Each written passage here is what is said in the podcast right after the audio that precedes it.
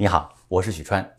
金融高管出轨被妻子实名举报，博时基金董事总经理欧阳凡被原配妻子实名举报出轨女下属。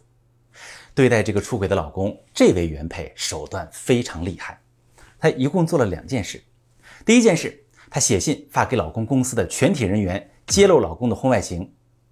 老公出轨，并且毫无羞愧之心，让原配非常痛苦。但朋友们，出轨呢属于道德污点，并不犯法。这位原配呢群发公开信，把问题扩大化了。请你注意哦，他的邮件可不只是举报婚外情，他还说了欧阳凡用公司资源为自身谋取不正当利益，这句话就非常厉害了。意思是老公有商业污点，公司必然调查，继续扩大影响。然后，哎，这个原配爆料媒体。婚外情呢，本来是私事儿，但是他这么处理就成了公开事件，男方辞职，声誉扫地。好，这位原配做的第二件事呢，就是带着警察去捉奸，收集全套的证据。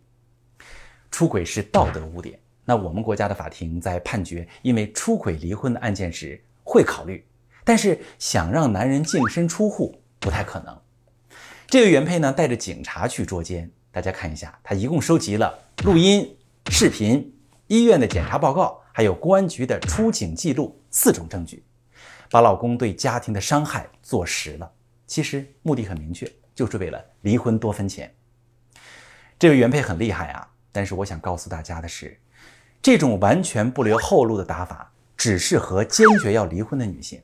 如果你没想好要不要离婚，我希望你考虑两点。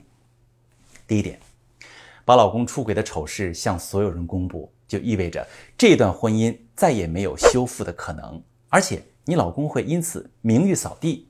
你真的要做这么绝吗？第二点，这位原配呢有两个孩子，现在闹到这个地步，孩子会受什么影响？孩子心里会难受吗？这个男人出轨大错特错，对家庭、对妻子、对孩子伤害非常巨大。但是处理婚外情要不要这么惨烈？如何离婚不伤孩子？如何科学的保护自己的权益？如果你遇到感情问题，可以私信跟我说说你的详细情况，我来教你怎么处理。